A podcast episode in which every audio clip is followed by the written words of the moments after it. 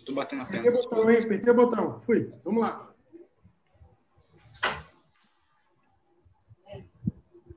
Muito bem! Muito bem, muito bem, muito bem. Boa noite para cada um de vocês, irmãos e irmãs. Sejam muito bem-vindos. Estamos aqui nos preparando, conversando. E estamos iniciando mais uma live, mais uma terça-feira à noite. Meu nome é Michael Alves, se você não me conhece ainda. Hoje nós vamos estudar o Doutrina Convênios da sessão 37 até a sessão 40. Tem muita coisa boa acontecendo, mas antes de nós comentarmos, quero dar boa noite para o Tiago Lima, Bispo Lima, e para o meu amigo Adriano também. Queria convidar vocês também a dar uma boa noite. Meu Adriano, fique à vontade. Boa noite, irmãos e irmãs que estão conosco hoje nessa live. Boa noite, irmão Maico, Bispo Lima. É, temos hoje uma, um ótimo estudo juntos, né? Vai ser muito legal, vai ser muito bom. Boa noite, boa noite, Adriana, boa noite, Maicon. Boa noite a todo mundo aí que nos acompanha. É uma bênção poder falar do Evangelho de Jesus Cristo e é bom demais aprender. É bom demais. Vai ser uma noite muito boa. Muito bem, vamos começando. Então, vocês que estão online, lembrem sempre que fiquem à vontade para mandar os comentários. Eu tento ficar lendo ali, tento trazer alguns comentários façam as perguntas, eu tenho que trazer as perguntas também. Então fique à vontade. Não se esqueça de se inscrever no canal, que é muito importante para que você talvez você esqueça uma terça-feira. Opa, você vai receber uma notificação que está ao vivo, vai ser muito interessante. Iniciando então a sessão 37 do Trio Convênios, nós temos aqui um contexto histórico, né? Nós falamos na semana passada sobre um homem muito interessante chamado C.J. Richton. Ele começa a ajudar o profeta na tradução né, inspirada da Bíblia. E aqui, nós, a, a, data é importante. Nós estamos em dezembro de 1830. E por que, que eu falo que a data é importante? Se você abrir na Pérola de Grande Valor, no livro de Moisés, no capítulo 7, vai ver que também a data ela se coincide. E por que, que isso é muito interessante? Eu já trago um ensinamento aqui de começo. Como a leitura das escrituras é fundamental para obter revelação. E a gente viu isso na história da igreja até aqui, comentando semana a semana, leu sobre batismo, perguntou sobre batismo. E aqui é interessante, quando ele começa a aprender sobre Enoque, ele recebe essa revelação de juntar Sião e de mover para o raio. Então é uma sessão bem pequena. Eu gostaria de saber do irmão Adriano, do Bispo Lima, quem quiser começar a comentar, o que, que vocês conseguem trazer para a gente da sessão 37 do Tricomenos? Pode ficar à vontade, Adriano. Pode, ok. É, na, no início da história da igreja, era muito comum é, os membros que eram ensinados é, serem instados, serem, é, serem é, convidados a saírem de seus, de seus respectivos lares e migrarem, mudarem para um certo local. O senhor está fazendo isso, né? Está convidando os irmãos a, a viajar, nesse caso, para o raio. E imagina só, né? Hoje não é mais pedido isso, né? Hoje né, a igreja ensina que o sua terra de promissão, o sua terra de nascença, né, geralmente é o seu local de coligação, é o seu, é o seu local de refúgio. Ou seja, o Brasil para os brasileiros, o México para os mexicanos, os Estados Unidos para os norte-americanos e tudo mais. E isso é importante saber porque. Uh, por que será que poderia mudar esse padrão? É porque no início da história da igreja, a igreja precisava de reforço e ficar forte. Hoje ela já é forte nos Estados Unidos. E graças ao Pai Celestial e seu trabalho fantástico é, de salvar almas, de salvação de almas, Hoje tem mais membros da igreja fora dos Estados Unidos que dentro. Então, esse, essa questão de viajar agora não precisa, né? Somos livres para ir para onde quiser, lógico. Mas somos convidados a fortalecer Sião em nosso próprio local de, de nascença, né? Onde a gente nasceu e vive. Muito bem. É, o que eu gosto de trazer desse, dessa sessão é mais o um entendimento de como o Senhor procede né, com a vida das pessoas. A questão de se deslocar, ir para uma outra região, é, traz também um princípio doutrinário é, de mudança. E essa mudança naquele para aquele povo era uma mudança física, né? Você tinha que sair de uma determinada mudança geográfica, sair de um determinado lugar, ir para outro local. E nós vemos isso, esse comportamento muito tempo, né? Lá no Velho Testamento, o Senhor faz isso diversas vezes. Ele convida o seu povo para ir para uma terra mais excelente. Então não foi nenhuma novidade. No entanto, é, o que eu gosto de trazer de, de, entendimento é como o Senhor ele deixa as ordens dele clara e os seus servos seguem essas ordens, porque é, ele instrui Joseph a começar uma tradução inspirada da Bíblia E de repente ele fala assim: Ó, oh, Joseph, por hora você interrompe. Eu agora o outro passo é esse aqui, é de ir para o raio. Vamos lá, lá depois lá você continua o trabalho. E eu fico pensando assim, como que é o coração de um discípulo fiel do Senhor? Ele não questiona o seu Pai Celestial, ele não questiona, mas, poxa, Senhor, você está confuso, tá, tem alguma coisa que não está batendo? Você, a hora que você quer que eu faça tal coisa, a hora você já pede para fazer tal coisa. Mas a gente vê aí na história uma disposição por parte de Joseph, de, de ser daqueles fiéis, né, primordiais, é, que é uma disposição para seguir a vontade de Deus. Então eles se mostraram ali já desde de logo uma disposição para essa, essa mudança. É claro que nós vamos ver depois, é um desafio, né? Eu fico pensando nos nossos dias. Essa semana, na noite familiar de ontem, nós estávamos tentando explicar para os nossos filhos sobre isso. Minha esposa usou dois bonecos de fantoche e fez uma simulação, né? E aí ela deu a notícia, né? Que é tipo, tipo um teatro, e no meio do teatro, o, um dos bonecos recebeu uma ligação, falando, ó, oh, vocês têm que mudar daí agora, né?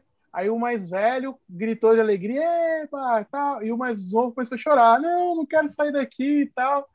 E aí você vê essa diferença. Então, porque assim, imagina naquela época, para aquele povo, né?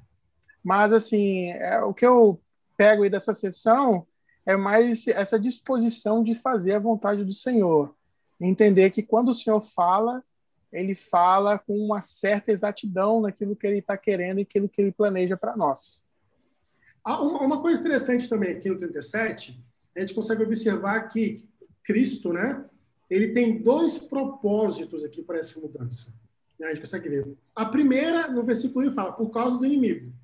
Né? A gente consegue entender que a perseguição aqui na área de Nova York, onde eles estavam, já começa a ficar mais intensa não só intensa, mas como muito perigosa para a vida dos santos. Esse é um dos motivos. O segundo motivo que a gente consegue observar é no versículo 3, Cristo fala o seguinte: Me convém que se reúnam no Ohio. E, e, e a gente consegue entender o propósito porque a história já foi escrita, tudo já aconteceu. Mas se a gente tivesse lá, a gente não ia entender assim, como é que Cristo fala assim, me convém que vai para o Ohio? O que, que acontece? Em Kirtland e no Ohio, é onde as, os principais acontecimentos da restauração acontecem em Kirtland. Nós temos o templo, nós temos o próprio Cristo aparecendo no templo, nós temos Moisés, nós temos Elias, nós temos Elias o profeta, nós temos o próprio templo, como eu já falei, nós temos a investidura, nós temos um acontecimento muito parecido com Atos 2, né? o Espírito Santo ser derramado sobre o povo. Então, a, a maior parte das revelações de doutrina e convênios acontece em Kirtland. Então, Cristo já está vendo no futuro, olha, me convém que vocês vá para o raio, porque lá no raio eu quero fazer coisas melhores com vocês. É a lei da consagração, que na semana que vem vai ser muito mais detalhada. Então, nós, do futuro, conseguimos entender esse propósito. Nós vamos imaginar a dificuldade aqui da época. E, e a, a, dificuldade poderia ser muito grande, porque no versículo 4, Cristo fala o seguinte: e todo homem escolha por si mesmo. Acho isso algo muito interessante.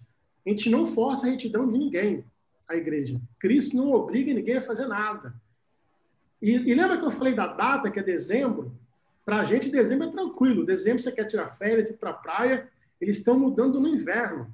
Então, pensa a dificuldade, a aprovação que esses santos vão ter. Então, esse versículo, esse capítulo 37 é muito bacana por causa dessa introdução do que vai acontecer.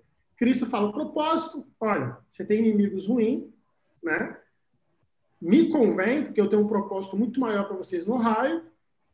E vai, meu amigo. Aí falando na linguagem popular, vai quem quer.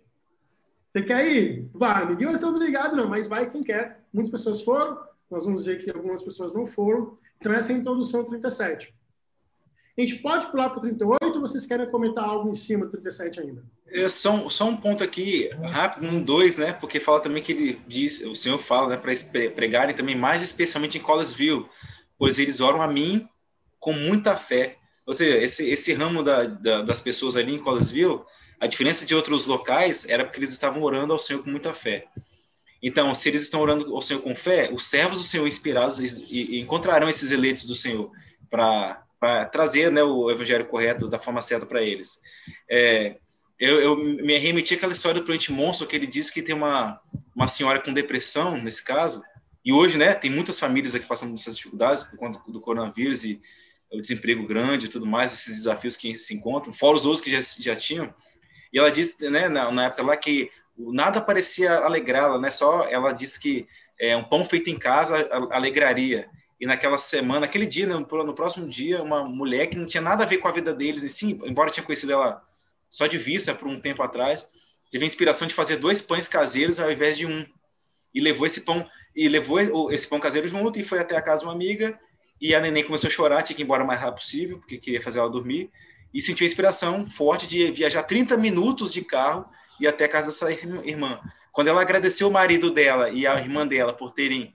Ah, vocês falaram para alguém para trazer o pão né, caseiro para mim, obrigado. Falou, não, o marido, nem o marido dela, nem a irmã dela tinham pedido para ninguém levar. Ou seja, o Senhor ouviu as orações dela, ouviu o clamor dela, e uma coisa que parece tão simples como um pão feito em casa, um pão caseiro, alegrou a vida daquela irmã que estava com depressão. Creio eu que nesse momento de pandemia, a gente não pode sair por aí de, de qualquer forma, mas é, não estamos proibidos ainda de sair, até em, em, parte, né?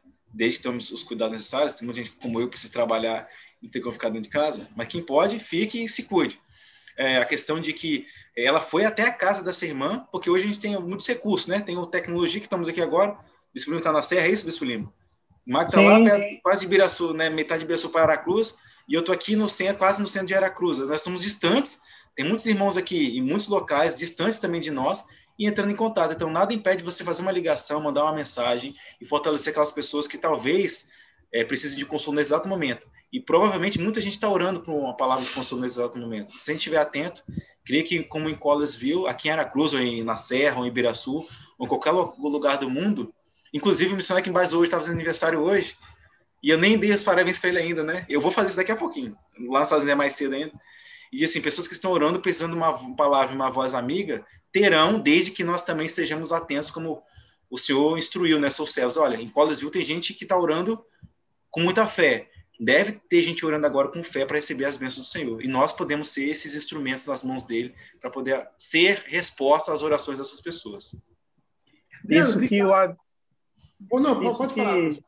Isso que o Adriano fala aí faz muito sentido, né? É uma coisa às vezes que a gente nem percebe na história, mas a gente precisa lembrar. Eu tenho assim várias experiências, acho que os irmãos também que assistem têm, é, de sentir assim, liga para fulano de tal, liga para pessoa tal, você ligar e a pessoa fala assim, nossa, eu precisava dessa ligação, né? Eu, hoje eu tive uma experiência ao contrário, hoje eu estava num momento de, de estudo, de reflexão, precisando tomar uma decisão, e eu recebi uma mensagem de um meu último companheiro da missão, ele mandou uma mensagem, de conversa sempre, ele falou bem assim, ó, oh, saí da marcenaria aqui agora, eu senti que eu deveria falar com você, você precisa do quê?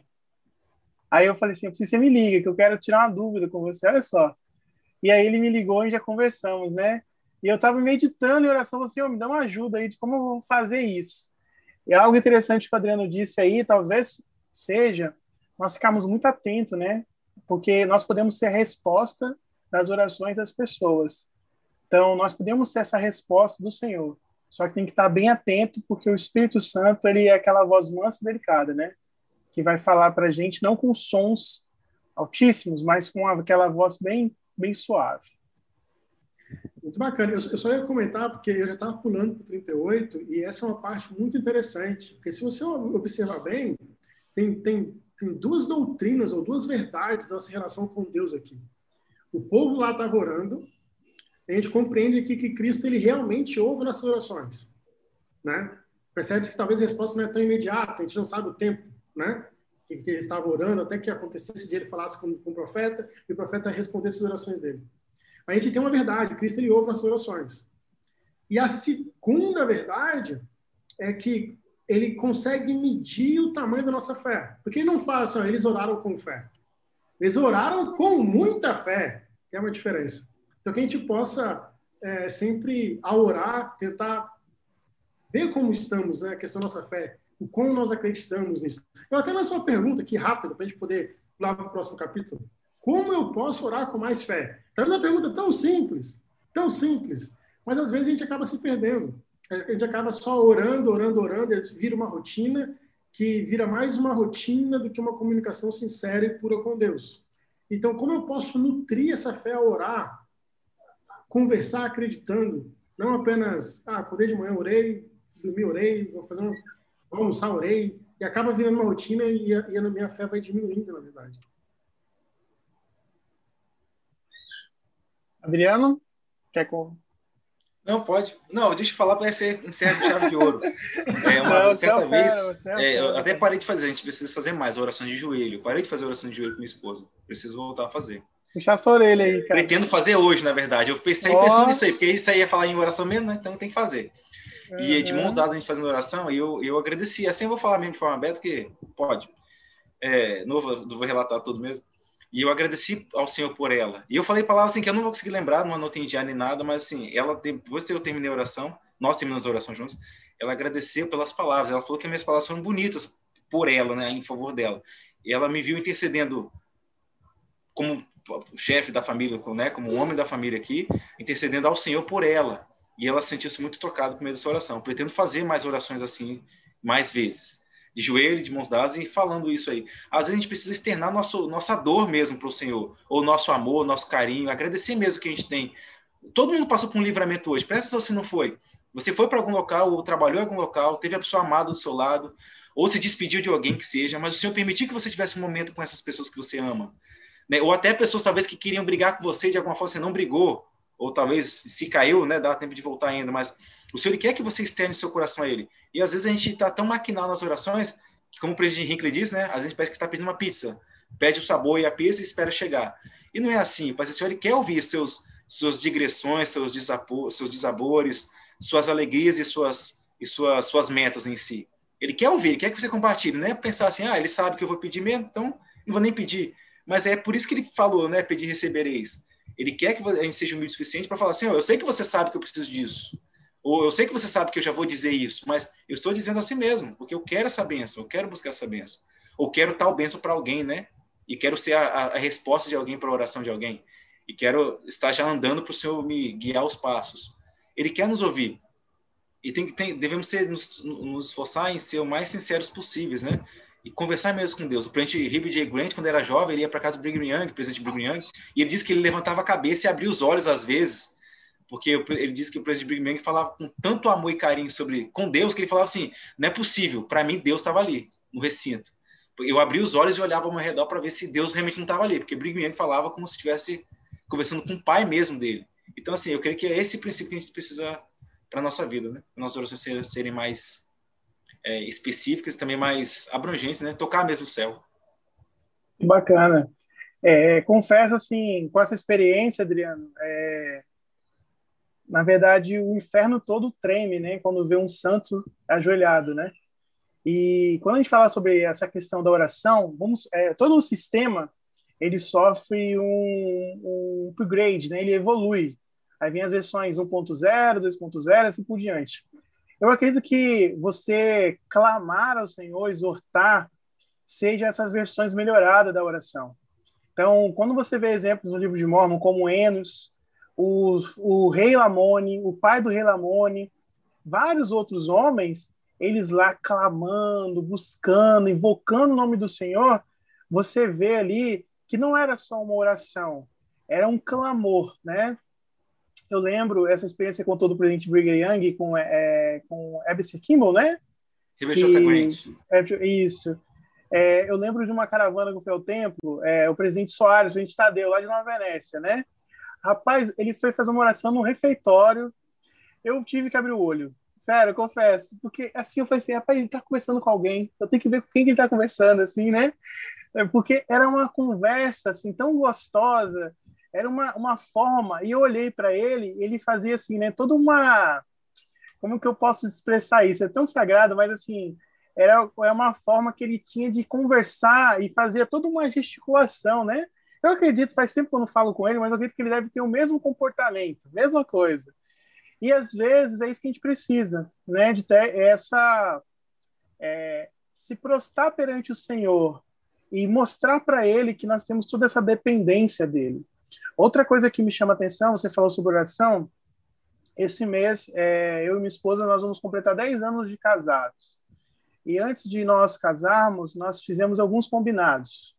Algumas coisas nós combinamos nossa vida e dentre elas está a oração familiar, né? Nós combinamos que toda noite nós iríamos orar. Eu tenho experiência assim de noites que nós não estávamos muito bem por algum motivo, né, que o casamento às vezes traz. E eu lembro de uma ou duas vezes que ela estava muito aborrecida, né? E ela virou para o lado na cama, assim, não vou orar mais, não vou orar. E eu encostava assim, orava lá, e tudo que eu queria resolver, eu aproveitava a oração para falar, né? Então o Pai Celestial participava do, da conversa. E aí eu lembro que tudo depois ficava melhor, né? Então, assim, esse princípio de orar, eu, eu gosto muito de orar pelos meus filhos, eles ouvirem eu orar por eles. É, nós temos o hábito né, de fazer toda noite o Vem Segue-me, né, uma coisa bem curta, e uma oração após. E quando, hora ou outra, eu e minha esposa estamos ajoelhados orando no quarto, nós vemos os passos, né? A gente ouve, ouve os passos, é, é os meninos é, vindo e eles ouvem ali, né? E eu faço questão de falar coisas que às vezes eles não vão prestar atenção no dia a dia. Então, eu acho assim, a oração tem poder, é, precisamos usar mais ela, às vezes ela é banalizada por ser tão prático tão simples a, a ação, mas a gente tem que evoluir ela, tem que ir para o clamor, tem que ir para o fervor, tem que ir para uma certa reverência e dedicação, porque só assim a gente vai conseguir aí fazer. Eu lembro no seminário é, quando era jovem, o professor falava que às vezes não saía, né? Acho que já ouviram isso, né? Não passava da, do teto, né? Falava assim, passou do telhado essa oração. Era tão rápido, tão, né? Eu lembro disso, falei assim, nossa, será que essa oração minha chegou em que lugar? Mas é bom para a gente poder entender e perceber melhor como melhorar. Muito bacana, obrigado pela experiência de vocês. Quem está assistindo a live pela primeira vez, é desse modelo. Essa, essa é a magia da live. A gente já estava mudando para o próximo capítulo, irmão Adriano trouxe a questão da oração, a gente comentou aqui, o pessoal abre o coração mesmo, comentou ali que tem que orar mais de joelho, outro comentou que às vezes o casamento tem alguma coisa que acontece e precisa orar mesmo assim. Tudo ao vivo.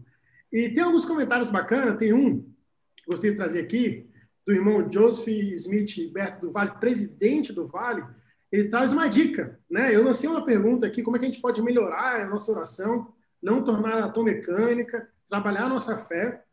O comentário dele é o seguinte: ele fala, acredito que as orações em voz alta, mesmo sozinhos, podem ser menos mecânicas. Né? A gente, é, nós já trabalhamos juntos na liderança, alguns de nós que estamos aqui na live, então a gente tinha até esse hábito de, de às vezes, numa reunião de liderança, nos ajoelharmos e orarmos juntos. Então, existe alguns, realmente eu concordo com o presidente do Vale, irmão Joseph comentou aqui, Existem algumas coisas que nós podemos fazer que tornam menos mecânica. Orar com voz alta, se ajoelhar, a irmã Adriana até falou, ajoelhar e também de mão dada, né, Adriano? Com a esposa, você falou. Então, é tem algumas coisas que melhoram essa conexão e melhoram a oração. Muito bacana. Irmãos, que está na live, fique à vontade para comentar. Nós vamos agora para a sessão 38. E na sessão 38, meus amigos, nós estamos aqui numa conferência da igreja. Pela minha conta, estamos já na terceira, praticamente. E já para iniciar no versículo 1, eu quero comentar algo que a gente já a gente viu isso muitas vezes. A gente está vendo aqui no 38, 39, vamos ver adiante. Cristo, quando ele vai fazer uma revelação, a maioria das vezes, ele começa fazendo uma introdução dele mesmo, mas não é apenas uma introdução, assim, eu sou Cristo. Ele faz a introdução. Aqui ele, ele começa a falar assim, ó, o grande eu sou, o alfa e o ômega, o princípio e o fim. Ah, ele até, ele até usa aqui as hostes seráficas. Eu acho muito bacana isso, porque dá essa questão da, da importância, da autoridade de quem está falando. Às vezes nós esquecemos disso. Então eu entendo quando Cristo ele vem trazendo essa, ele vem trazendo esses títulos dele para que a gente possa lembrar de quem ele é, da autoridade que ele tem sobre nós e, e tudo que ele fez usar um exemplo assim simples do dia a dia. Ah, vocês já viram, talvez, às vezes, quando, quando um menino, um filho fica meio rebelde, talvez vai, vai gritar com a mãe ou com o pai, e aí a mãe fala assim: moleque, você está falando com a sua mãe. Aí muda tudo. Né? Aí, aí ele começa a dar. Eu estou falando com a minha mãe, aí começa a ouvir melhor. Você está falando com seu pai.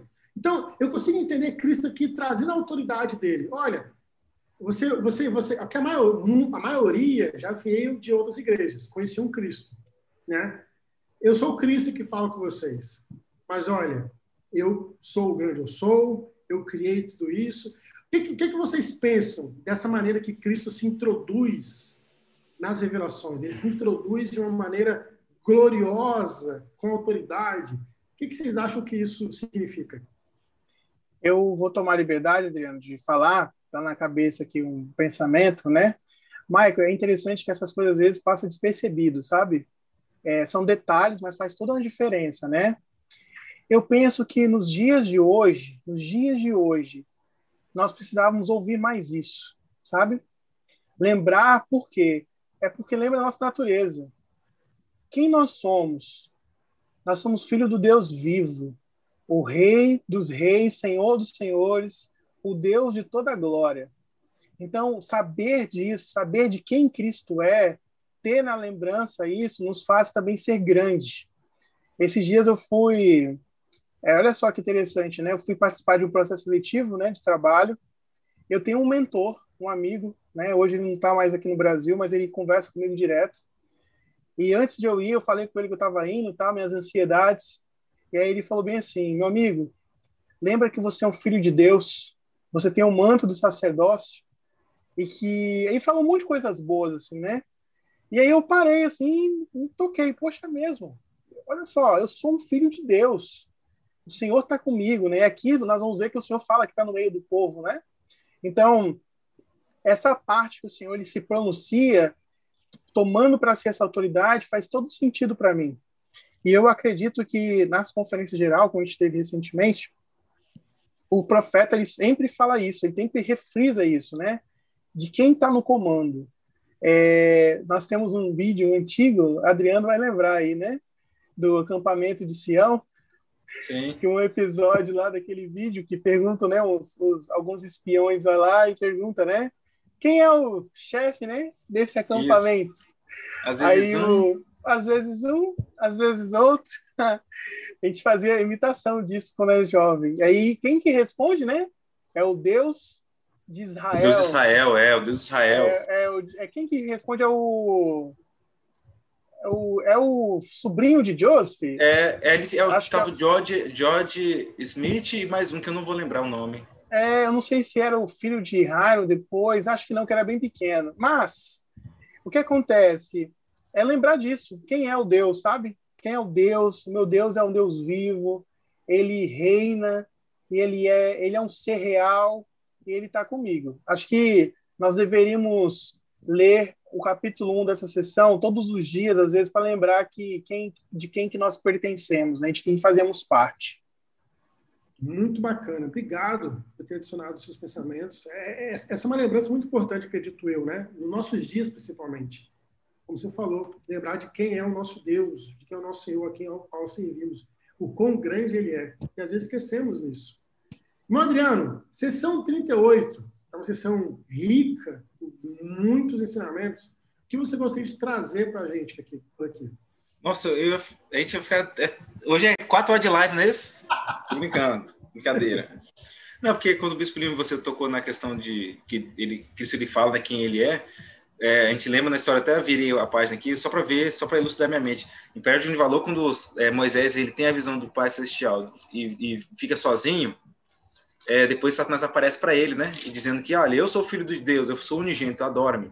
E ele diz, quem é você? Porque eu sei quem eu sou, eu sou um filho de Deus. Ele fala, né? Eu sou um filho de Deus. É, fui criado sua imagem, semelhança e tudo mais. E lembra dessa majestade, honra e glória do Senhor Jesus Cristo. Porque realmente ele é o filho de Deus, e ele hoje é aliado com o nosso Salvador. Por isso que ele recebeu a ameaça de morte no, no Novo Testamento, quando ele diz, né?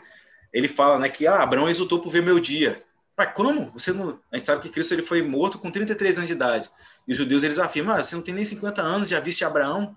E ele fala uma palavra assim chave que fizeram com uma mal interpretação da escritura, quiserem quiseram apedrejar o nosso mestre. Em verdade vos digo que antes que Abraão existisse, eu sou. Tá mostrando de novo, olha, Antes que Abraão existisse, eu era aquele Deus que falou com Moisés, Noé, Moisés, Isaac, Sadraque, Mesaque, e o próprio Abraão. Eu sou ele. E as pessoas pegarem pedra para jogar nele. Porque ele estava falando quem ele era ali na, naquele momento. E os judeus com, a, com entendo em parte, pelo menos judeus, mas com coração duro, ah, não é o filho de José, não é o carpinteiro? Poxa, esse cara não veio do, céu coisa nenhuma. mas esquecia de fazer o melhor, né? Se naquele dia que já existia oração tivesse perguntado ao Senhor, Senhor, esse é o seu filho mesmo? Bastar, a resposta talvez era essa, né? Olha suas obras, vocês vão saber se ele é, se ele é meu filho. E saberiam, né? Mas assim, Doutrina Conversa 38 é fantástico. Tem um monte de escrituras assim, que é interessante, versículos que poderiam ser legais, mas assim, eu, eu paro por hora, espero vocês agora trazer mais coisas. E o que eu realmente queria comentar em cima do que vocês falaram sobre o Filho de Deus. O presidente Kimball, ele mudou a letra de sou um filho de Deus, porque ele diz que é fazendo, não é só saber, é, é fazendo. É Naomi, Kim, é Naomi é, Randall que escreveu. Quando ele viu a letra do Sou um Filho de Deus, ele quis mudar a frase é, ensinar-me, ajudar-me tudo que eu preciso saber para que um dia eu vá com ele habitar. E o presidente Kimball, com todo o carinho do mundo, mas com firmeza, falou: Olha, posso mudar essa frase, ensinar-me, ajudar-me, tudo que eu preciso fazer. Por isso que nosso hino em português está, né? Ensinar-me, ajudar-me as leis de Deus guardar. Porque não é só sabendo, é sabendo e guardando. Então, assim, é o que o senhor quer mostrar aí. Se a gente sabe que nós somos filhos de Deus e corredeiros com Cristo, precisamos fazer a sua obra para podermos avançar podemos ser felizes aqui na Terra. Ok, muito bacana. Obrigado, Adriano. Então, continuando, né, a gente acabou de esses primeiros versículos, Cristo declara quem ele é, a grandeza, e no versículo 4, a gente já entra num outro tópico que acaba sendo um gigante. Porque Cristo vai falar o seguinte: eu sou aquele que arrebatou a Sião de Enoque. E percebe-se que aqui é a primeira vez na história que Cristo pede para os santos da restauração a se reunirem em um local e aí ele começa a se comparar à questão de Sião de Enoque. Lembrando que Moisés 7 é a tradução feita, né, a revelação recebida, na mesma data que a gente está falando de 37 para dezembro de 1830. Vou comentar um pouco sobre Sião. Lá em Moisés 7 tem, tem três coisinhas que definem Sião. Né? Um, um, um só coração e uma só mente. Uh, devemos habitar em retidão e tem um terceiro ponto que não deve haver pobre entre eles. Pergunta para nós como a gente pode desenvolver essa questão de ter um só coração e uma só mente. Bispo Lima. É, o senhor está tá nos chamando aí, nos convidando para dar um passo mais excelente, né? Ele aquilo que a Trindade é, ele está pedindo que o povo dele seja, que é uma unidade de propósito, né? É ter o mesmo foco, o mesmo propósito. É, quando fala sobre esse uno de coração, está é, tá falando sobre ter essa essa união, né? Esse amor unido no propósito de fazer o bem, de contribuir, de ajudar. É, não existia essa diferença. Existe existe um se a gente for olhar hoje o mundo, né, como ele está, existe uma diferença muito grande, né, entre as pessoas. Está cada vez mais é, desafiador, né? Grupos sociais, entendimento, política, talvez o oposto de Sião nunca foi tão oposto como é hoje, né? Como está sendo hoje. É um desafio. É, o Senhor lhe pede para este povo, então, a começar a ter uma mente firme voltado para esse entendimento de que tem que ter uma coisa unificada e é um mandamento, né? Ele sempre pede os, os seus filhos para que tenham união, né? Que vivam em união. E algo interessante que uma, uma coisa que a gente pode entender isso melhor, eu acho que até dentro das nossas alas e ramos, é, os irmãos procuram viver em união, né? Mas o que eu já vi assim mais próximo disso é dentro do templo, né? Um trabalho. Às vezes você não conhece as pessoas lá, mas você vê um trabalho coordenado de união, propósito, né? todo mundo em prol de uma obra. É... E todo mundo gosta muito do espírito do templo, né? Aquela coisa, ah, eu queria ficar aqui para sempre. A quem mora longe, então, nossa, queria ficar aqui, né, a vida toda. Ou quem mora mais próximo, pode ir com mais frequência. Mas eu acredito que boa parte do que se tem de espírito bom do templo é essa unidade.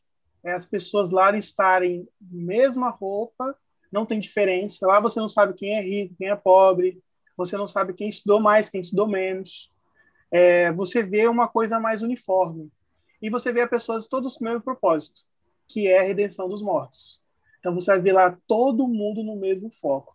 Então esse é o meu entendimento, assim, entendimento de que que nós devemos buscar isso. E aí quando fala sobre buscar isso, eu estou falando que eu preciso deixar alguns hábitos do homem natural, que é aqueles pecados capitais, né? A inveja, a soberba, a, a, a falar mal, pensar mal, julgar mal. Então, tudo isso tem que ser diferente para mim ter esse, esse participar dessa Sião. Do contrário disso, eu, eu vou ser cortado e lançado fora, né? É, esse, é isso que eu entendo. Não, muito bacana. Até aproveitando seu comentário, essa questão de, de, de ser uno, de, de, pensar em uma unidade, você trouxe até o tempo, olhando aqui né, nesse capítulo, me veio o versículo 24 aqui na minha frente, que fala o seguinte, que todo homem estime o seu irmão como a si mesmo. Eu acho que isso é algo importante, essa questão da união, de ter um só coração, de, de ter uma só mente, de tratar aquele irmão como eu gostaria de ser tratado, de cuidar daquele irmão de como poderia ser cuidado. Eu acho que ali é o início, porque você trouxe o exemplo do tempo, que é excelente, mas dentro de nossas alas, ou até mesmo nossas estacas, é uma situação mais complicada, a gente, a gente vê um pouquinho mais de diferença, mas acho que esses exemplos de tratar o meu irmão como, como eu gostaria de ser tratado, cuidar do meu irmão como, eu gostaria de ser cuidado, acho que é um início para poder buscar essa união. Que vai também o conjunto ali que eu quero comentar, do terceiro, que fala a questão de não haver os pobres. Vamos imaginar o seguinte: ah, nós temos o mandamento e a lei do jejum. Acredito que vamos comentar mais sobre isso ainda hoje, talvez numa próxima semana. E o jejum ele tem, ele tem vários propósitos e um deles que é extremamente importante é cuidar dos pobres, né? Ajudar os aflitos que necessitam de várias coisas temporais e espirituais nós vamos entender como eu estimo meu irmão também da maneira que a gente cumpre esse mandamento. Então, quem está assistindo a live agora, quem está assistindo a gravação, quero que você reflita e pense. Eu só jejuo quando eu preciso de algo de Deus, ou eu só jejuo naquele sábado de jejum porque virou uma, uma rotina ou um hábito, ou em alguma vez na sua vida você parou para jejuar não, eu vou jejuar nesse momento, porque eu sei que alguém está aflito, alguém precisa de algo, alguém precisa da, da minha oferta de jejum, por exemplo. Então, acho que essa é uma boa medida, né? Se eu estou cumprindo esse mandamento só pensando, não, pô, eu preciso de algo agora, eu vou, eu estou fraco espiritualmente, eu vou jejuar. Óbvio, isso é excelente, você tem que fazer isso. É melhor fazer isso do que não jejuar. Mas em algum momento nós paramos, assim, não, hoje eu vou jejuar, porque eu estou estimando meu irmão como eu a mim mesmo. Porque se eu precisasse de, de auxílio, de consolo, seria incrível para mim se alguém jejuasse pensando assim. Então, acho que essa é uma boa medida, tá bom? Não quer dizer que isso é tudo. Mas a forma como nós jejuamos, a frequência que nós jejuamos, a generosidade da nossa oferta, se torna uma pequena balança aí para a gente poder se monitorar na questão como é que eu estimo meu irmão. Alguém queria comentar alguma coisa em cima disso ou comentar alguma outra coisa nesse capítulo? Adriano. É, o, o, o, jejum ele funciona, é como, só que é mais perfeito, né? Na natureza existe o comensalismo, que é quando duas espécies se ajudam, né? Mutuamente. É um exemplo aqui. A, geralmente a orquídea se fixa num tronco de uma árvore. Ali ela tem proteção, tem o sol certinho, tem as sais minerais e tudo mais a, a, Nea, a rêmora, ela fica perto do tubarão comendo aquelas sobras do tubarão. Ou seja, o tubarão caça e a rêmora pega o restinho lá. É, a, a, planta, né, a anêmona no mar protege o peixe palhaço a anêmona protege o bichinho lá. Ou seja, tem um comensalismo, todo uma ajuda a outra. O jejum é assim, você faz para quem você quiser, por você, para um membro da família, para ter mais paz, pedir o que você quiser. O jejum você pede o que você quiser. Lógico, desde que seja louvável e aceitável aos olhos do Senhor. O que a gente não comeu naquele período de 24 horas, nós doamos ao bispo do ramo, o presidente do ramo, ao bispo da ala, o presidente do ramo, como oferta de jejum. E a gente aprende que na igreja que deve, devemos, deve, devemos dar uma oferta generosa. Aí generosa vai do seu coração. É, o Helder Costa diz né, que ele gosta de um prato que tem a base de camarão, né? Na época era 80 reais e pouquinho. Deve ser um pouco mais caro bem mais caro hoje. Então ele doava esse prato, né, o valor desse prato duas vezes. Esse é o valor dele, né, de forma generosa. Então nós que podemos decidir qual é a forma generosa, mas é sempre bom entender, né? Se fosse eu que receberia aquela ajuda, quanto eu gostaria de receber? Então, precisamos ser generosos. E para ser Sião, juntamente com essa questão do, do, jejum, de ajudar o próximo, estimar o nosso próximo, é, precisamos ouvir mais nossos líderes. Eu teclo na mesma tecla. Porque uma certa vez na, na, na missão, um bispo, aí tem que saber como falar também, né? Mas assim, eu quero ouvir meu líder. Quem vai falar, talvez vai doer um pouquinho, mas deixe ele falar. Ele é o líder, ele é o homem autorizado por Deus. Ou a irmã na sua socorro é a mulher autorizada por Deus naquele momento, ou da primária, ou presencial, para falar para os alunos e ajudá-los. Mas o bispo, ele compreende toda a ala, toda a ala, né? E ele disse, irmãos, vocês precisam melhorar nas ofertas de jejum. A oferta de jejum de vocês não dá para comprar nenhum ovo. Acabou. Aí assim, alguns aceitaram, entenderam. Eu estava no dia, então vi o que aconteceu na, naquele momento. E eu aceitei de todo o coração o que aquele bispo falou. Se eu fosse um membro daquela ala, naquele dia, se eu não tivesse jejuando, começaria a fazer. Porque eu sei que é para o bem. E, e ele, ele puxou a orelha do ramo em si, né, da ala dele. E ele não está errado, ele é um vice Israel, então ele pode fazer isso, ele está autorizado a fazer isso. E os irmãos não foram Sião naquele dia porque alguns, felizmente, receberam com bom grado de coração e outros não. Eu sei que também tem a gente pode aprender a medir também nossas palavras, mas ele é o líder em Israel, então ele pode ser firme quando ele achar que precisa ser firme.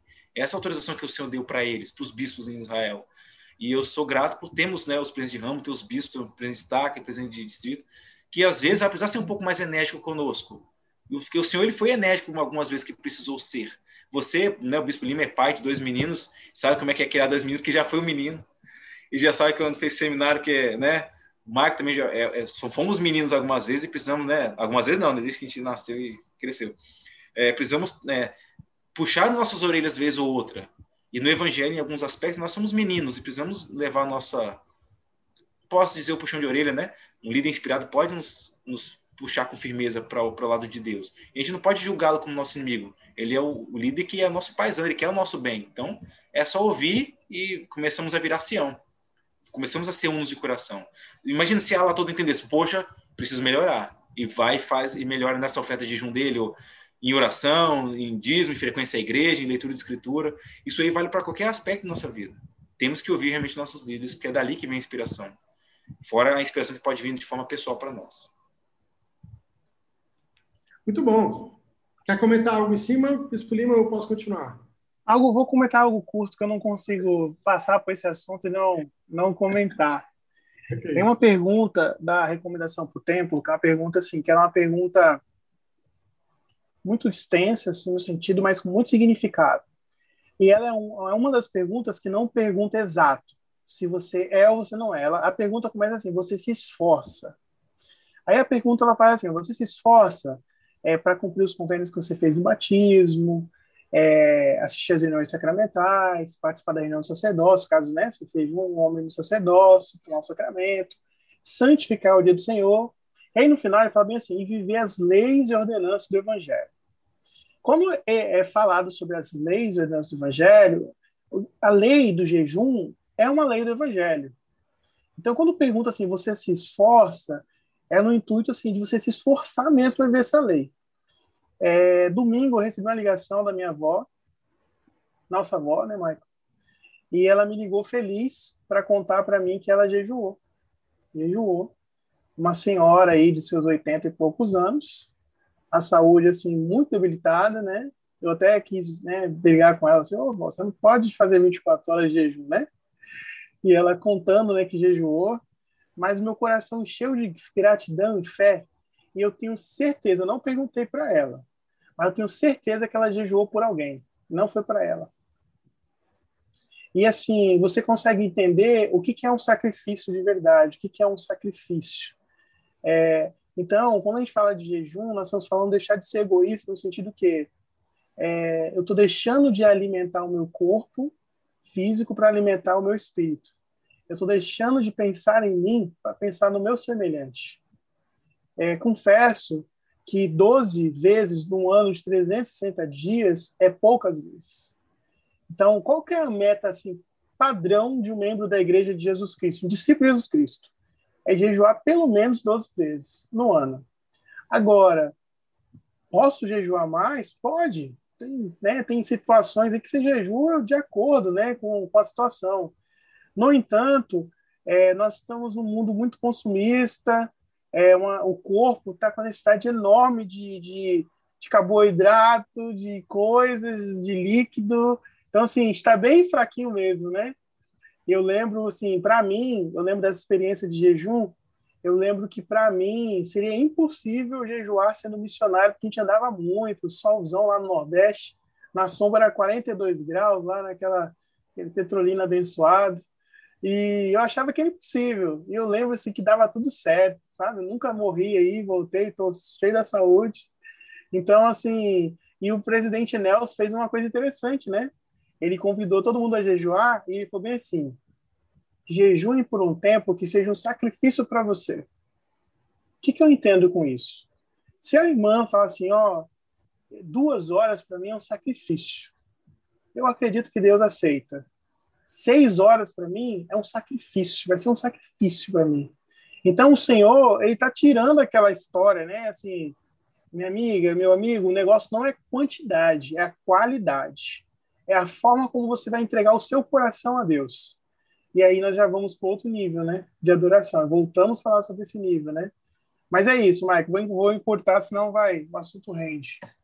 Não, muito bacana. É, avó é uma senhorinha de muita fé. Ela me mandou o áudio no domingo também. É engraçado como ela fala, né? Eu estava lá com a boca seca, mas eu consegui. Mas é muito, é muito bacana, é um exemplo. Eu, muito... recebi, eu recebi uma ligação dela na semana de WhatsApp de vídeo, só que quando eu atendi, ela desligou. Talvez queria falar sobre isso, talvez. Senhorinha, gosto. Só, só quero lembrar, irmãos, que ó, a igreja da semana, isso não é para GH nem nada, porque se é só olhar na conferência, está lá. A igreja doou 20 milhões para a Unicef para as vacinas da Covid. 20 milhões de dólares. Então não é pouca coisa, não é um real, nem, nem 100 milhões de reais, nem 100 reais é, são 20 milhões de dólares, é muito dinheiro. E esse dinheiro não veio do nada. Esse dinheiro é doação de sacrifício de irmãos e irmãs do mundo inteiro. E essas pessoas todas já são abençoadas. Só de saber essa notícia, eu fico muito feliz. Mas de saber que muitas pessoas serão curadas de algo físico, né, de uma doença que destrói o físico da gente, é, é maravilhoso. Assim, como o Senhor ele, ele, é inteligentíssimo, como ele sabe todas as coisas e, e promove a causa da retidão pelos bens materiais mesmo da terra, né? Os bens materiais são usados, devem ser usados para a edificação do reino de Deus. Lógico, nosso conforto, segurança, saúde, bem-estar da nossa família, mas também para o bem-estar do nosso próximo. Muito obrigado, Adriano. Para fazer jus aos nossos amigos que estão assistindo online, eu gostaria de trazer eles para cá também, porque tem vários comentários. A, a, a irmã Maria José, quando a gente comentou sobre a importância de entender quem é Cristo, né? E ela fala, por isso que temos as Escrituras, para não esquecermos o que ele nos afirma que ele é filho de Deus. Então, algo que fazia a gente relembrar, a irmã Maria já diz, vamos ler a Escritura. A irmã Marluce, quando o Bispo Lima comentou sobre a união do templo, né? Ela fala o seguinte, gostei disso, Bispo Lima, no templo fazemos o trabalho por nós mesmos apenas uma vez e depois, sempre que voltamos, trabalhamos para o próximo. Esse é o segredo para sermos unos servimos nosso próximo. Bacana, bacana. É uma outra, é uma outra medida aqui da nossa, da nossa união de coração, união de mente. É o quanto nós estamos dispostos a servir, né?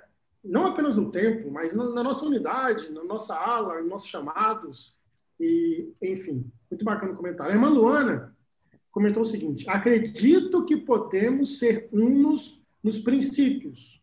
Ouvimos conselhos nessa conferência ouvimos nosso profeta, podemos ser unos em cumprir as palavras atuais que recebemos. Também acho muito bacana, porque no, no ano passado, no final do ano, o profeta ele, ele fez aquela, aquele vídeo né, sobre a gratidão. E, e ali eu senti um espírito de, de unidade, na verdade, numa igreja mundial que nós somos. Acho que, enfim, nos últimos meses, aquele ali foi o maior espírito de unidade que eu pude sentir numa igreja global, onde todo mundo estava ali orando por gratidão, falando por gratidão, é hashtag gratidão, e é gratidão para um lado para o outro, só comia falando gratidão. Era uma coisa de doida aquela semana. Então, essas coisas são bacanas. Eu gostaria de dar um comentário de vocês sobre isso. Como é que a gente pode se atentar e sermos unos no que o irmão Luana traz? Porque o profeta sempre nos dá alguns desafios. Né? Na conferência, gente for notar quantos desafios teve, Teve um monte. Se a gente faz todos eles, aí não sei. Mas, enfim, como é que a gente pode ter essa unidade, enfim, com os apóstolos, profetas, uma igreja global e cumprir esses desafios? Vocês têm alguma dica rápida? Fala, Adriano, eu sou é muito demorado. É, certa, eu, eu, sem história agora, né? É, certa vez eu ensinei no seminário, foi até semana passada, retrasada, eu ensinei a eles a, quando orarem, é, pedir menos e agradecer mais. Não que não tem que pedir, né? Porque a gente tem que pedir um monte de coisa. Mas eu falei assim, experimente vez ou outra fazer oração só agradecendo. Pede nada, por favor. Não peçam nada, só agradeçam. É, eu ia contar isso, mas não vou. É, essa semana o Michael sabe disso, né? Questão de gratidão. Eu sou muito grato mesmo, porque quem já teve dor nas costas sabe quão terrível é. Dor nas costas de sua coluna estralar e você não poder fazer nada durante sete dias. É assim que eu fiquei. E terrível, terrível. Aí eu recebi visita de alguns irmãos, algum meu, meu chefe de serviço, e Michael e irmã Fernanda vieram me lá, visitaram. E Michael viu minha cara de dor quando eu tentei levantar da cama, porque eu estava já andando. Ele me deu uma benção, tudo mais. E eu estava até andando aqui, é, ele meu pai, no caso, tá até andando e de repente doía as costas. Eu parava assim, olhava para ele assim, ó, e ninguém podia encostar em mim, porque a dor era terrível. Mas eu sou muito grato por estarem aqui ao meu redor. Eu não quero que ninguém encoste em mim, só para dar benção e vaza fora. Mas assim, é, como eu sou grato porque por almas bondosas, até trouxeram lanche para mim, eu acho que tem que ficar doente mais vezes. Tô brincando.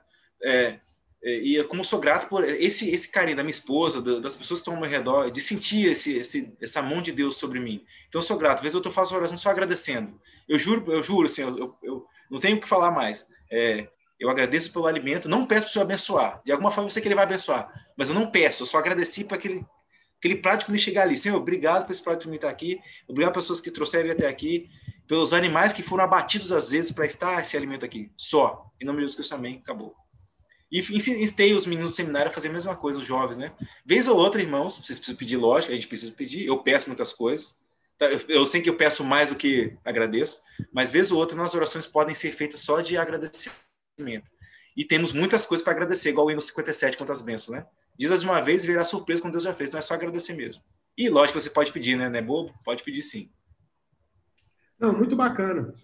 Obrigado, Adriano. Continuando aqui os comentários, a, a irmã Maria José, ela, quando a gente falou sobre jejum, né, ela falou assim: ó, jejum, eu lembro de mim e nas outras pessoas porque vou dar a minha oferta. A irmã Luana comenta de novo. Podemos ser unos nas orações para as pessoas que sofrem devido suas perdas por conta do Covid-19.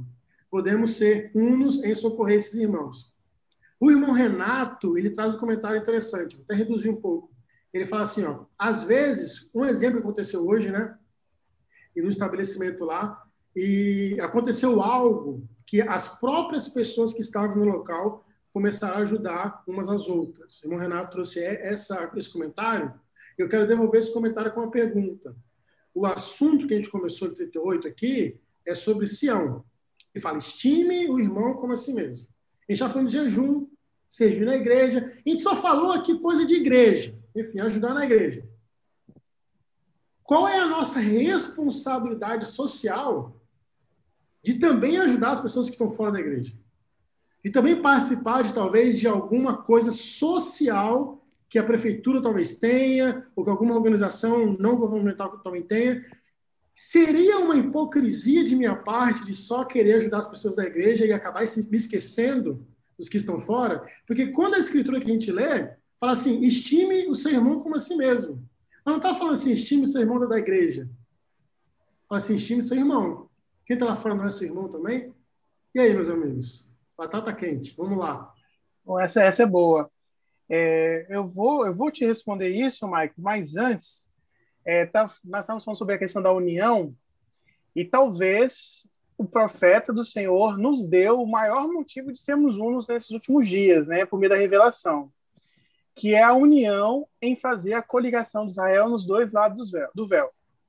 Então, hoje, imagina só, mais de 15 milhões de membros da igreja trabalhando incessantemente para proclamar o evangelho, tanto nessa vida quanto o trabalho vicário para quem já passou dessa vida. Tem algum propósito maior de unir-se nesse momento? Eu não consigo ver outro. Então, assim, se estávamos precisando de um motivo, de uma.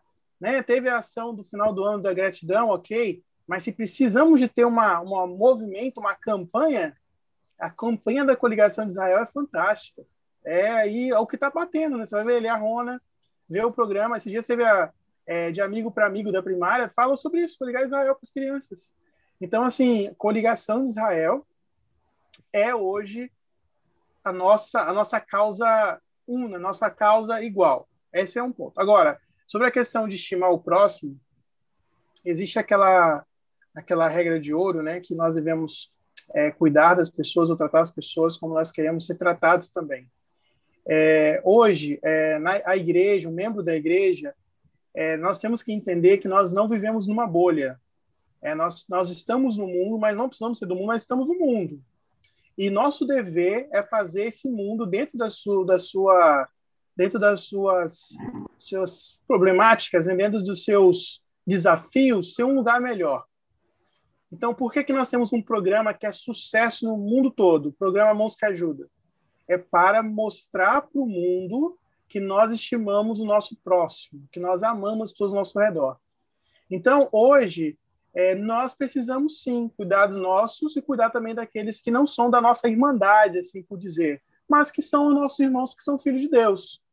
É claro que existe a maneira do Senhor. Então, por exemplo, é, existe às vezes a ligação, né, para ajudar uma, uma organização, uma, uma, fazer uma filantropia, alguma coisa do tipo. Nós temos os meios do Senhor para fazer isso, que é por meio das ofertas de jejum e outras ofertas. Ok, essa é maneira do Senhor.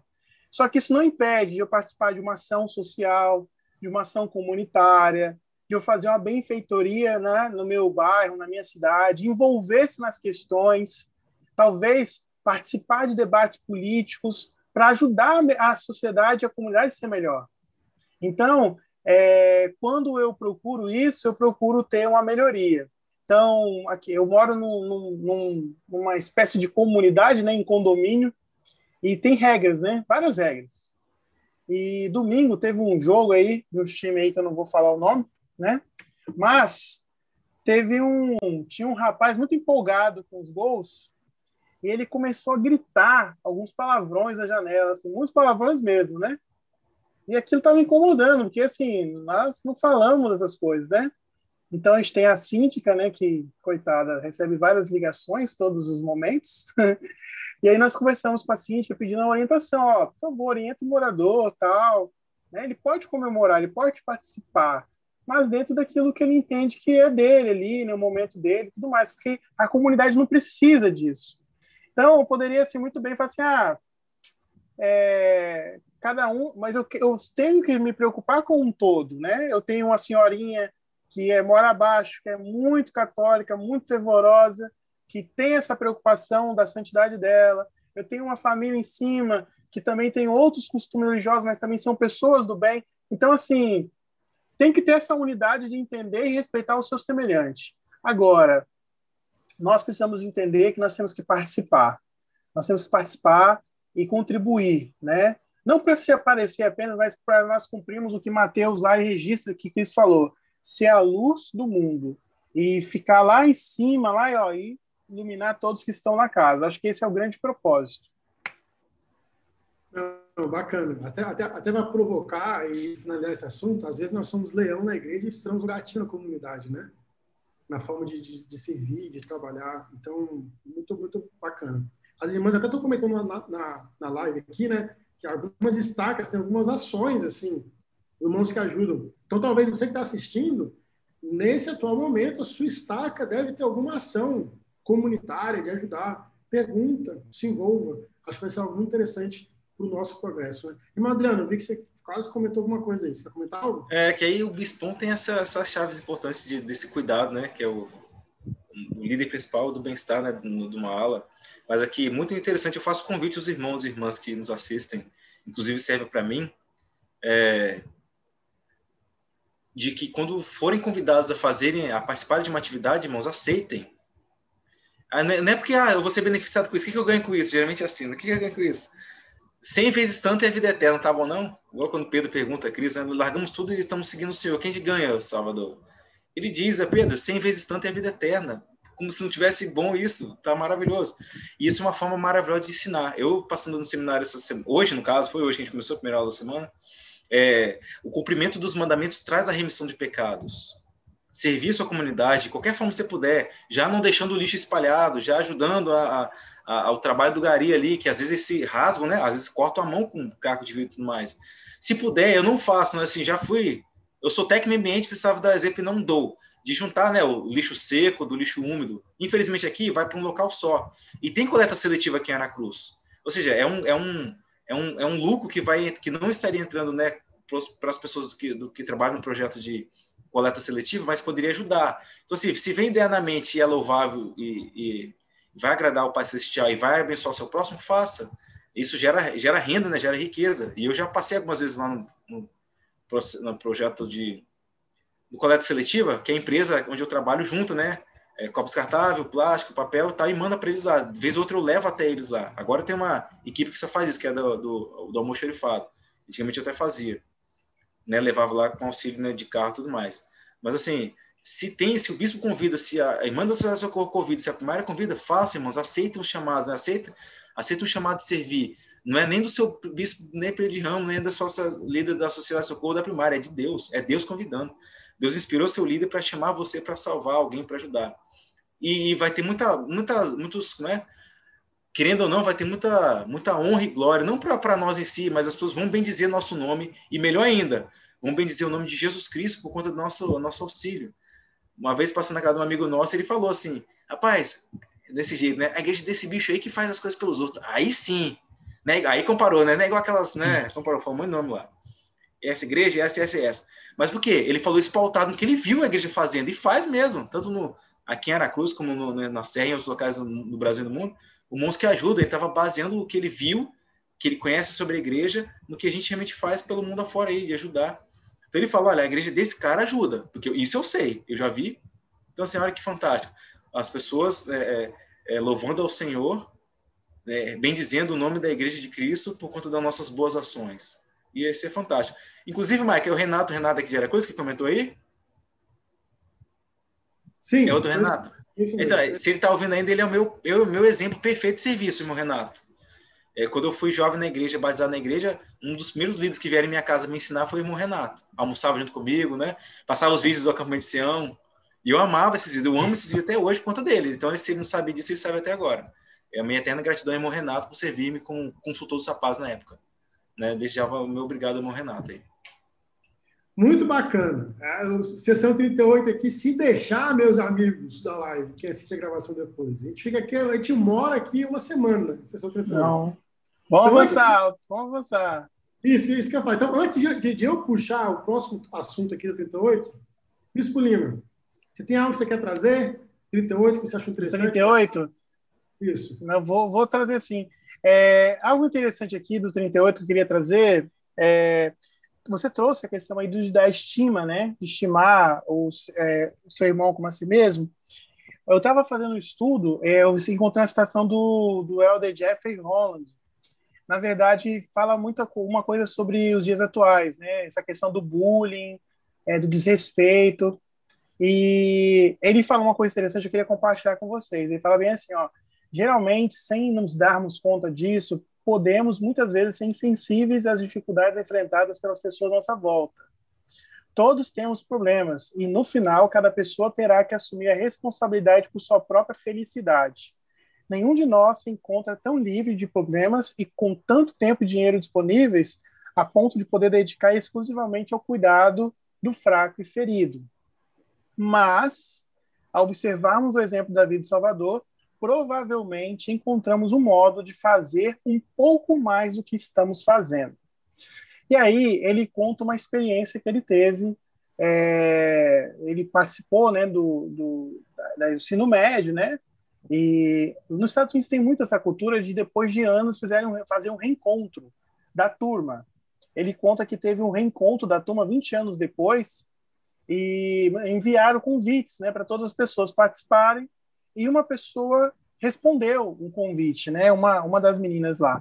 E o Elder Holland ficou muito triste com essa resposta.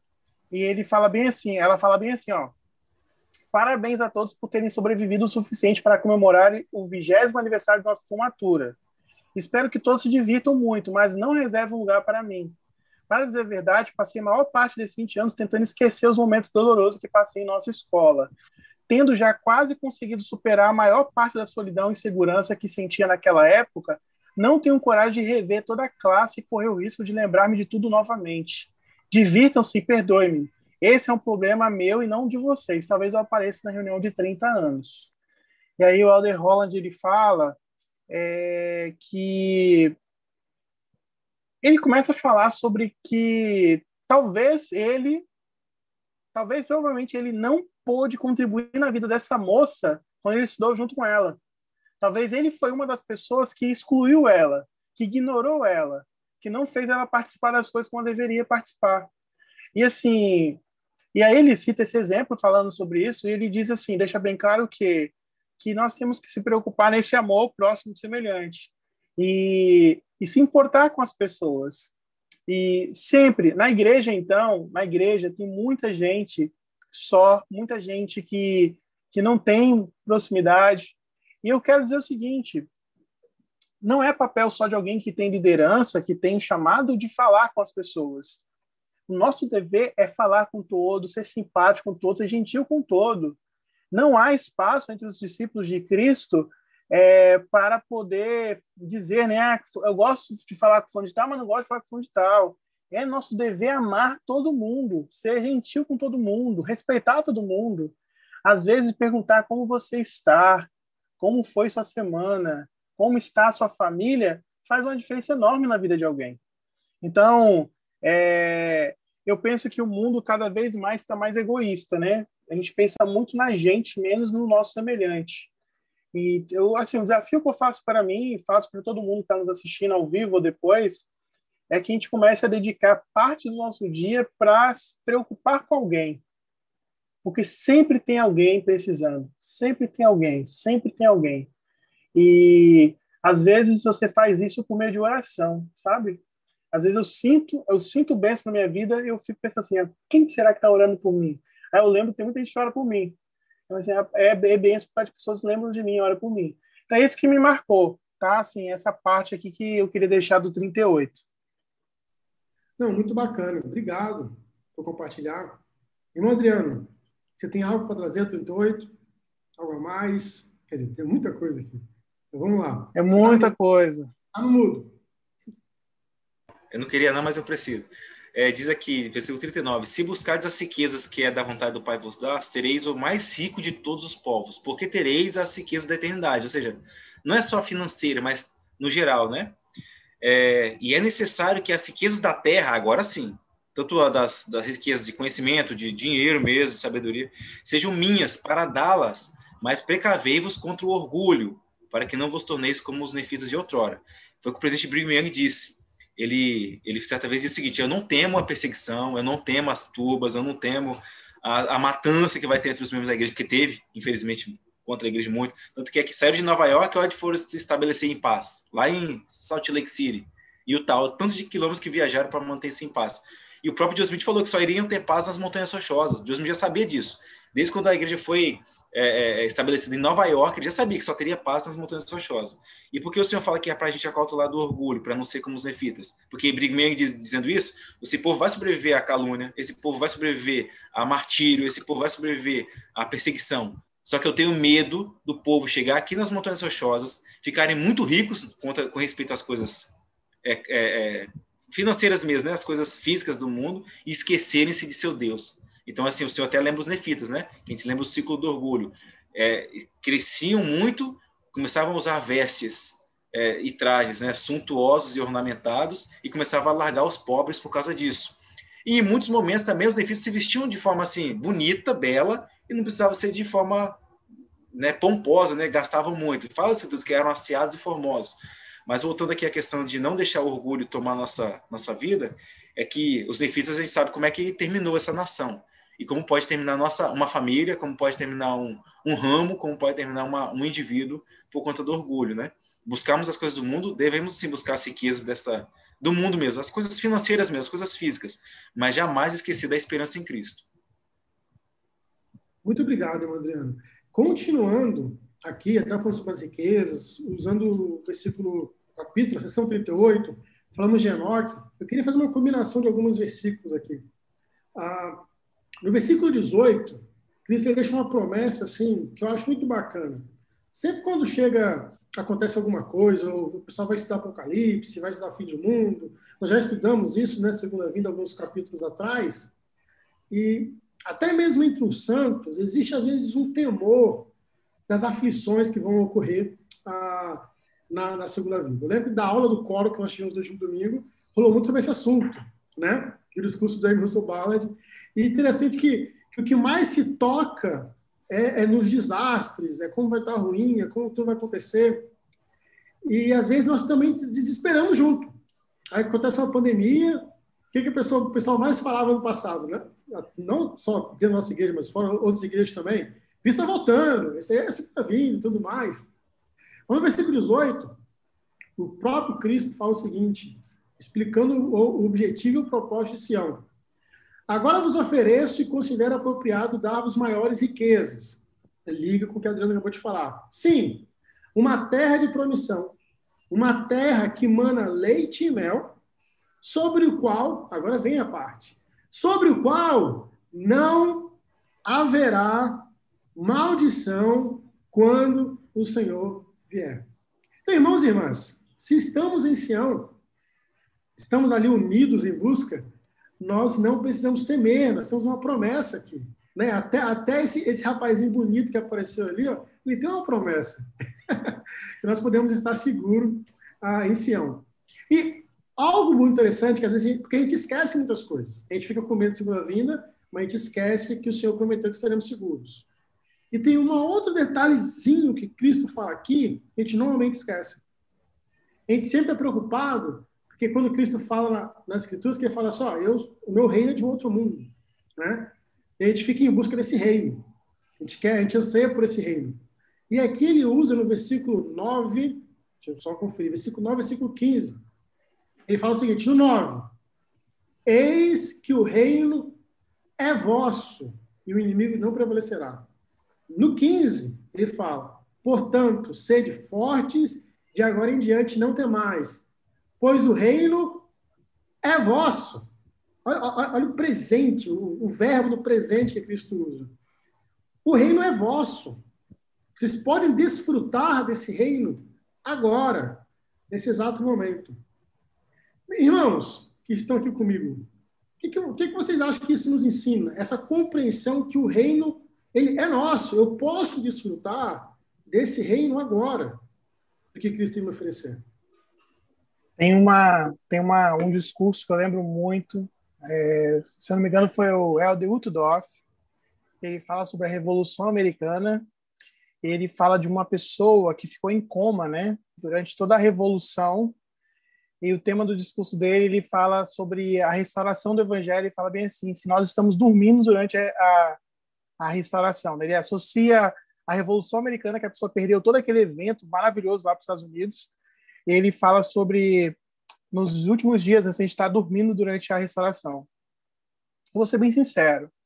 É, está acontecendo algo maravilhoso na Terra. O Senhor fala que é uma obra maravilhosa, uma obra assombrosa ao mesmo tempo.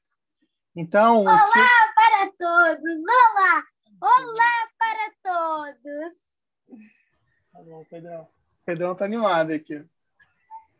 Deixar é, pois é, deixa Então acontece, deixa eu lembrar aqui. Ah, tá. É, então acontece, muitas vezes as pessoas elas estão perdendo a chance de desfrutar da restauração do evangelho, sabe? Desse reino que é nosso. Então, o que, que o Senhor está dizendo aí, que está dizendo para nós? A plenitude do evangelho está na terra o poder do sacerdócio foi restaurado em toda a sua magnitude. Tudo que tem direito está aí. E talvez em outras dispensações, com certeza, não tinha toda essa autoridade, todo essa, esse poder, toda essa glória. Está tudo disponível. Você pode participar de programas de autossuficiência, você pode participar de programas de ajuda humanitária, você pode participar de educação, você pode aproveitar e trabalhar na obra missionária de forma bem, bem sofisticada. Você pode trabalhar no trabalho do templo da história da família. Enfim, é tudo. Tem muita coisa. Muita coisa. E é nosso. É nosso. E aí a grande questão é: ou a gente toma posse, ou vai acabar passando tudo isso e assim, poxa vida, eu estava dormindo durante a restauração né, do Evangelho. Eu gostava que eu não vi isso tudo. É como se chegasse no final né, da vida e a gente chegasse assim e falasse, poxa vida, eu, eu podia fazer tudo isso? Eu podia trabalhar com o que eu quisesse? Eu podia ter a profissão que eu quisesse? Eu poderia morar onde eu quisesse? Eu poderia falar outros idiomas? É verdade? Eu não precisava falar só aquele idioma que eu, que eu nasci? É mais ou menos esse sentido. Então, eu acredito que é isso que o senhor está dizendo aí nessa, nessa passagem, Michael. Muito bacana. Obrigado. E o interessante, deixa eu pegar aqui dois ganchos e até uma questão de relembrar aqui para todo mundo, para nós. Então, tem duas coisas que aprendemos nesse capítulo que nós precisamos relembrar constantemente. Uma, a grandeza de Cristo. Talvez muitas vezes esquecemos quão grande é o nosso Salvador. E a segunda é que o reino de Deus está aqui na terra. Né? Está aqui, o reino é vosso, é da gente. A gente pode desfrutar dessas coisas. Às vezes a gente fica esperando por coisas futuras. Meus irmãos, meus amigos, sessão 38 aqui é, é gigante. Eu quero, eu quero dedicar um tempinho para o nosso irmão James Colville. Vocês querem, vamos lá. querem vamos? Lá, vamos lá. Pode avançar. Vamos avançar, vamos para James. Tá, vamos avançar. Então, só, só um detalhe 38 aqui. É, no 29, só uma coisa, enfim, é só histórica, né? Aqui Cristo fala que ouvis falar de guerras em países distantes, mas não conheceis o coração dos homens em vossa própria terra. Como é importante ter Cristo perto da gente, né? Para poder nos alertar dos perigos. O que estava acontecendo aqui é que eles liam jornais da Europa. Então tinha revolução em vários locais do país e eles ficavam atentos naquilo, mas eles não conseguiam entender o que estava acontecendo perto deles. Essa é uma lição para a gente também. Cristo perto da gente, ele pode nos avisar dos perigos que estão próximos e perto. Porque às vezes a gente pensa que os perigos acontecem só lá longe, mas isso pode acontecer perto também. Sessão 39 e sessão 40, nós vamos discutir ela junta, porque trata praticamente do mesmo assunto. Nós vamos conhecer aqui um irmão chamado James Colville, e ele foi um grande ministro metodista por 40 anos ou mais, se eu estiver errado, me corrijam. Ele também é um senhor, né? ele tem seus 60 e poucos anos, e que ele conhece a igreja. E, e, ao conhecer a igreja, é feito a ele um, um, pedido. Na verdade, o Senhor Jesus Cristo faz um convênio com ele e lhe dá um mandamento. Quem quer continuar a contar essa história aí para gente? É o Adriano ou o Bispo Lima? Adriano é bom de história. Nada. Eu li até pouco sobre esse, esse, esse camarada. é, mas assim, ele fez o que nos arremetemos na história do jovem rico, né? chegou até o jovem rico chegou até Jesus Cristo e pediu uma, uma revelação. Ah, Senhor, bom mestre, né? o que eu faço para entrar no reino do céu? O que eu faço para herdar a vida eterna? E James Covell, ele fez isso com Deus Smith. Ele falou assim, olha, eu sei que você fala com Deus, então pede qualquer coisa para ele falar para mim, sobre mim. Qualquer coisa eu aceito. Qualquer coisa. Dá uma revelação para mim. Eu estou disposto a ouvir. E tá aí Doutrina e Governos 40. Ó, oh, Doutrina e Governos 39. E a gente sabe que ele não, ele não vai vendo 40, né? Que ele não aceitou. E o Senhor ele fala, né? Ele fala quem ele é, eu sou Jeová, sou o grande eu sou, tudo mais. E previne ele, na verdade, né? Previne James Cove, que era um, era um grande é, conhecedor das, da, pelo menos das escrituras, pelo menos da Bíblia, ele sabia muito, ele era um pregador. E fala assim, o versículo versículo 9, olha o cuidado que ele gera para ter, o Senhor já está alertando ele, serve para nós. Entretanto, conheceste grandes tristezas, porque me rejeitaste muitas vezes por causa do orgulho e dos cuidados do mundo, que nos arremete à parábola das sementes, né, que caem em solo diferente. E o James Cove, ele, ele realmente recebeu essa revelação com amor, com carinho, né, com, com desejo de saber das coisas e querer guardar as coisas. Mas logo depois o inimigo tirou dele, infelizmente. Que eu deixei o Bispão, o Bispo Lima, né, é, prosseguir com, a, com o fim, né, no caso, é, aí, com, com o James Sim. A história dele é, se baseia no que Adriano disse, e assim, é aquilo, né? O Senhor convida todos a ir até ele, é, o braço dele está aberto para todos. E aqueles que vêm, pode vir participar e vai, vai ter vida eterna com o Senhor. O interessante do cenário que a gente tem que entender aqui é o contexto, né? Nós estamos falando de um homem, um senhor, que viveu a vida toda dentro de um princípio metodista.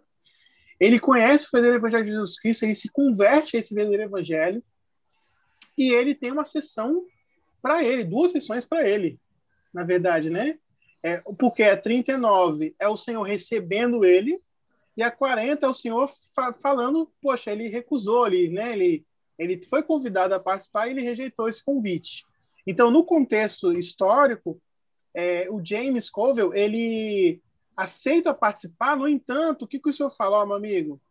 É, deixa de ser orgulhoso, porque isso não, não tem parte para você aqui, você tem que ser humilde. E lembrando que o presidente Kimball, ele foi um dos grandes, desculpa, o presidente Ezra Benson, ele foi um grande defensor dessa questão do orgulho, né? Como que o orgulho pode impedir as pessoas do progresso? Tem até a situação dele que ele fala assim, ó, orgulho não consegue aceitar que sua vida seja dirigida pela autoridade de Deus.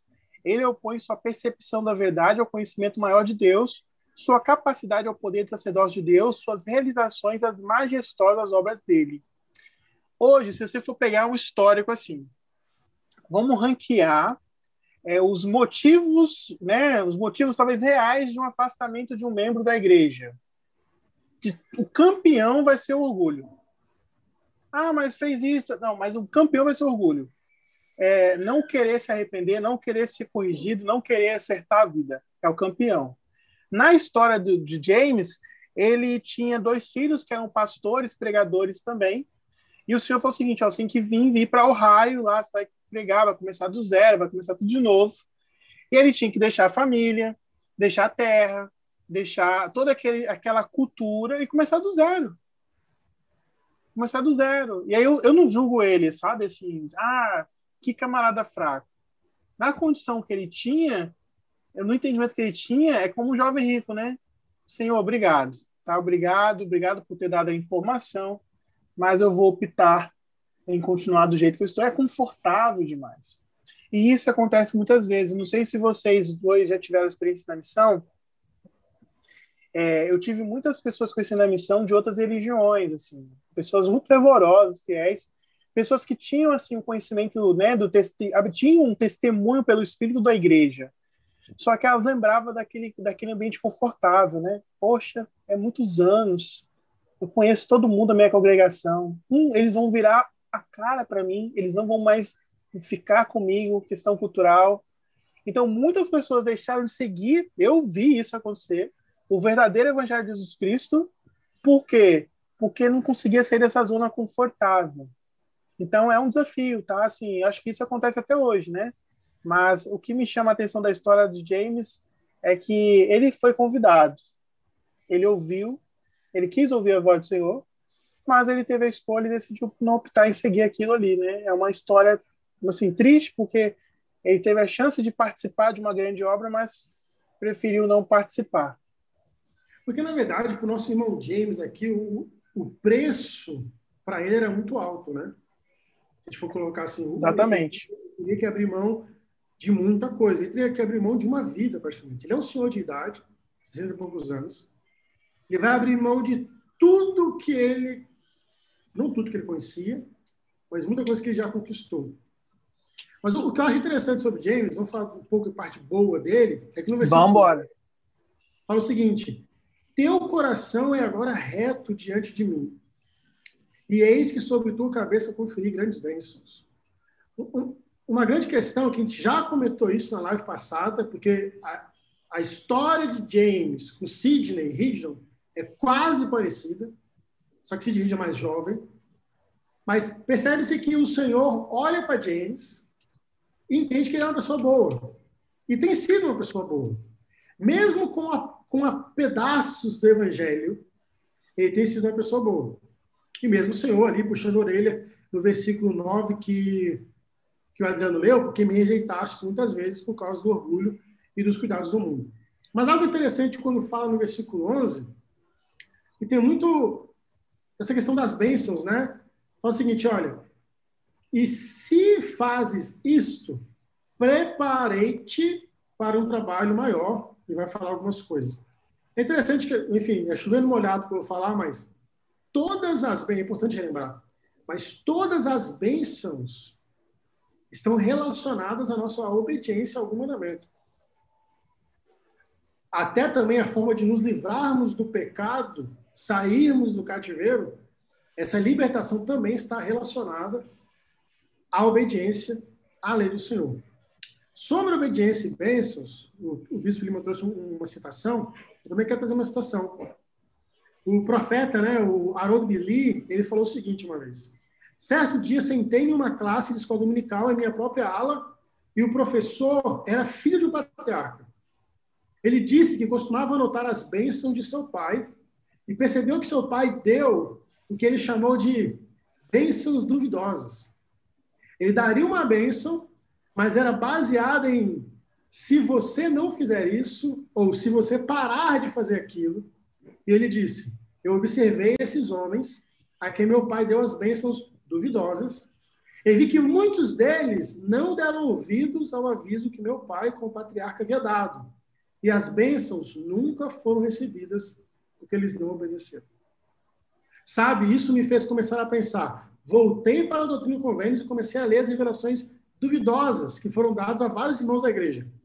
Se você quiser praticar algo que irá surpreendê-lo, leia algumas das advertências que foram dadas por meio de profeta a Thomas de Marsh, Martin Harris, alguns dos irmãos Whitmer, William McLean, advertências que, se tivessem prestado atenção, alguns não teriam caído no esquecimento.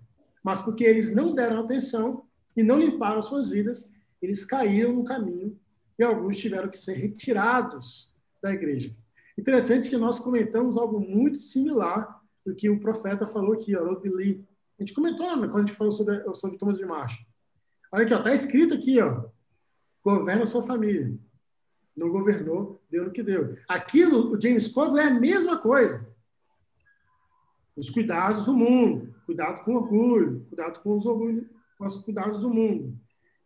E aqui associa muito essa questão dessa citação à bênção patriarcal. E cada um tem uma bênção individual aqui. E aí é uma coisa para a gente poder refletir, por isso que a gente tem que ler constantemente. Será que eu estou fazendo esse se que a minha bênção patriarcal me pede? Porque são várias bênçãos, mas elas estão ali, ó. Se você fizer isso, se você evitar aquilo, o Senhor vai ah, te proteger ou te abençoar de alguma forma. Então, que a gente possa prestar muita atenção se a gente está cumprindo esse si. Porque às vezes a gente vamos reclamar com o Senhor que algumas coisas estão acontecendo, vamos começar a duvidar, mas eu não estou fazendo essa parte do si. Eu preciso si, se eu cumprir, vai dar certo. Aí eu paro de cumprir e eu quero exigir que dê certo mesmo assim. O que, que vocês pensam relacionado a isso? Olá, Adriana. É, o, senhor, o senhor ele fala em Doutrina e Convênios, a gente vai até ler alguns, algumas partes que ele diz, né? Eu dou os mandamentos, os, os homens não obedecem, revogo-os e eles não recebem as bênçãos, depois dizem em seu coração que Sião não existe, que Deus não existe, que a revelação não existe. Mas a gente é muito turrão, o ser humano é muito turrão. Eu não sei se eu falei na, nas lives nossas, mas o, o, o Elder James E. Talmud, ele citou certa vez uma história, né? É, três parábolas numa história só em si, né, no Aliarona, de 2002, se, não me falha, se não me falha a memória. É, uma delas é chamada de abelha insensata. Ele estava numa sala da igreja, né, no, provavelmente no templo, e entrou uma abelha silvestre na sala dele. O que, que ele vai fazer? Ele, ele entrou, ele, ele tentou espantar aquela abelha e sem querer ela, sem querer, né, no caso, ela, ela queria, ele não. Ela ferrou a mão dele. Ele falou assim, coitada da abelha. Fiz minha parte, depois ela sumiu da vista dele. Semanas mais tarde, ele entrou naquele mesmo recinto e encontrou ela seca, em cima da mesa, em algum local. Estava morta, né? E ele falou: Poxa, eu queria abrir a janela para ela fugir. Ela acabou ferrando minha mão. Nós, seres humanos, somos mais ou menos parecidos com a abelha insensata da parábola. Na verdade, ele comparou essa abelha insensata a nós. O Pai Celestial querendo nos salvar, nos ajudar. Às vezes, vai parecer que ele, como diz, é um pai, uma mãe, um líder do sacerdócio, uma irmã, né, nem auxiliar mais fala, né? mas uma irmã vai tentar nos auxiliar de alguma forma ensinando algum princípio sagrado, e a gente vai rejeitar, sendo essa abelha insensata. Vamos morrer de forma espiritual, talvez, até física, quem sabe, mas vamos morrer de forma espiritual. Como aquela abelha morreu, eh, picou e secou, nós podemos levar esse mesmo fim. Nós, vez ou outra, nós somos essas abelhas insensatas que é, peitamos né, os mandamentos do Senhor, não recebemos as bênçãos e ainda falamos que elas não se cumprem. Mas aí falta a minha parte também. Então, precisamos fazer nossa parte para sermos abençoados pelo Senhor. É, eu fico imaginando o que seria do James Covell nesse caso aí, se ele aceitasse né, os, o convite. Talvez seria um dos dois apóstolos, talvez seria um membro da presidência da igreja, quem sabe até um, um profeta no futuro. Aí a história fica ali, né? Deu um ponto final ali. E o senhor até falando na sessão 40, né? Agora convém fazer a mim, aí é, convém fazer o que, que, que eu bem entender com ele. Ou seja, nas eternidades vamos, vamos saber um dia, talvez, o que aconteceu com James Coville. Mas até então ele largou, né? Largou tudo. Como jovem rico, né? Largou tudo de Deus, não largou tudo que poderia ter largado da, da vida dele. Não, bacana. Eu gosto que você trouxe essa sessão 40, porque Cristo, Cristo usa a parábola da semente com James Coville aqui, né? Ele vai falar o seguinte: e ele recebeu a palavra com alegria. Que semente é essa? Se você falar em Mateus 13, é a semente que cai né, nas pedras, que ela cresce rapidamente, mas não, não, não, não ganha raiz, não cresce raiz, e, e, as coisas do mundo acabam afastando. É exatamente o que aconteceu com James Coville nessa, nessa parábola. Interessante que Mateus 13, é, é, enfim, só para comentar, é a sessão, é o capítulo que mais tem parábolas na Bíblia. Tem oito parábolas e a sequência dela leva até a segunda vinda. Tem restauração do Evangelho, três testemunhas, tudo em Mateus, Mateus 13. Então, quem quiser ler e estudar, muito bacana. Irmãos e irmãs, estamos encerrando nossa live. Uma coisa interessante é que a sessão 40 é, é, é a última sessão, né? Aqui em Palmaira, antes de ir para Ohio. De aqui em diante, semana que vem, vamos receber a lei de consagração. Gostaria de encerrar com os comentários finais de vocês. Então, já me despedindo, boa noite, obrigado pela presença, obrigado pelos comentários, pelas perguntas, e semana que vem a gente estamos aqui. Acho que é, o meu, meu pensamento final de hoje é: não esqueçam como Cristo é grande. E segundo, o reino é vosso, aproveite ele agora, nesse exato momento. Bispo Lima. Eu quero compartilhar que acredito que o mesmo Deus, né, que manifestou tantas revelações assim na, na, na, restauração da igreja, ele tem manifestado bem mais hoje em dia. Acredito que o profeta presidente Nelson ele tem nos dito aí tudo que a gente precisa fazer. É, se você se pergunta, né, pô, será que eu iria para o raio? Se você se pergunta, será que eu faria como James Cove ou faria como outros homens, né? É, é só você olhar para a sua vida hoje, né? O profeta pediu para nós remover os detritos espirituais da nossa vida. Ele pediu para nós nos arrependermos. Ele está pedindo várias coisas para ligar Israel. Então, assim, vamos dar uma olhada na Conferência Geral, vamos dar uma olhada no que está saindo aí nas, nas revistas ali, a Rona. Vamos entender o que, que o Senhor está querendo de nós hoje. É, essa é a nossa vez, essa é a nossa época, esse é nosso momento. É um dia vão ler sobre nossas histórias aqui, sabe? Então, um dia vai ser lido sobre 2021, o Santos nessa época do ano, o Santos no Brasil, o Santos no mundo. Então, essa é a nossa chance. Então, um dia vai falar da gente, né? Nossos, nossos descendentes vai falar de nós. Então, é a chance que nós temos aí de seguir a voz do profeta. É, eu amo muito essa oportunidade que nós temos de ver a história, aprender com ela e procurar endireitar a nossa vida é desafiador nos dias de hoje. Nós somos muito muito atacados pelo padrão do mundo, mundo é, mundanismo, né? Muita coisa, a sociedade requerendo algumas coisas. É, tem vindo na minha mente que o que o senhor tem dito aí, que que ele tem algo melhor para nós, né? Tem algo maior para nós. Então que a gente possa aproveitar esse esse momento. Essa semana está começando. Vamos estudar bastante aí, vamos entender melhor e não só se apegar à história, mas o que, que essa história tem de princípios e doutrina para minha vida e como eu posso praticar agora no meu dia a dia. Acho que essa é, é a grande lição. E traduzir isso para as crianças, tá? Traduzir isso para as crianças, para os jovens, como fazer eles entenderem também isso para que todo mundo tenha uma vida melhor. Mas é isso, uma boa noite aí. Boa noite, boa noite, Lima, Michael, os irmãos e as irmãs que estão acompanhando a live. Eu não quero, vou comentar mais parte da escritura, não. Só quero agradecer pela presença de vocês e, e pelos, pelos comentários, né? Pelas é, é perguntas também. E fiquem livres, né? Fiquem à vontade para participarem da próxima live, terça-feira, não é isso? Às isso 19 aí, às 20 e 30. Ok? Isso mesmo. E só tenho a agradecer. E compartilhem, né? Valeu, compartilhem, compartilhem o grupo aí da, da, das suas unidades, da ala, no Facebook. Nos vemos na próxima terça-feira toda terça-feira, 8 e meia, estamos ao vivo com o comentário de vocês, com as perguntas de vocês. Novamente, obrigado pelos comentários, obrigado por nos ajudar. Tem sido muito bacana essa experiência. Até mais! Boa noite! Um abraço, boa noite.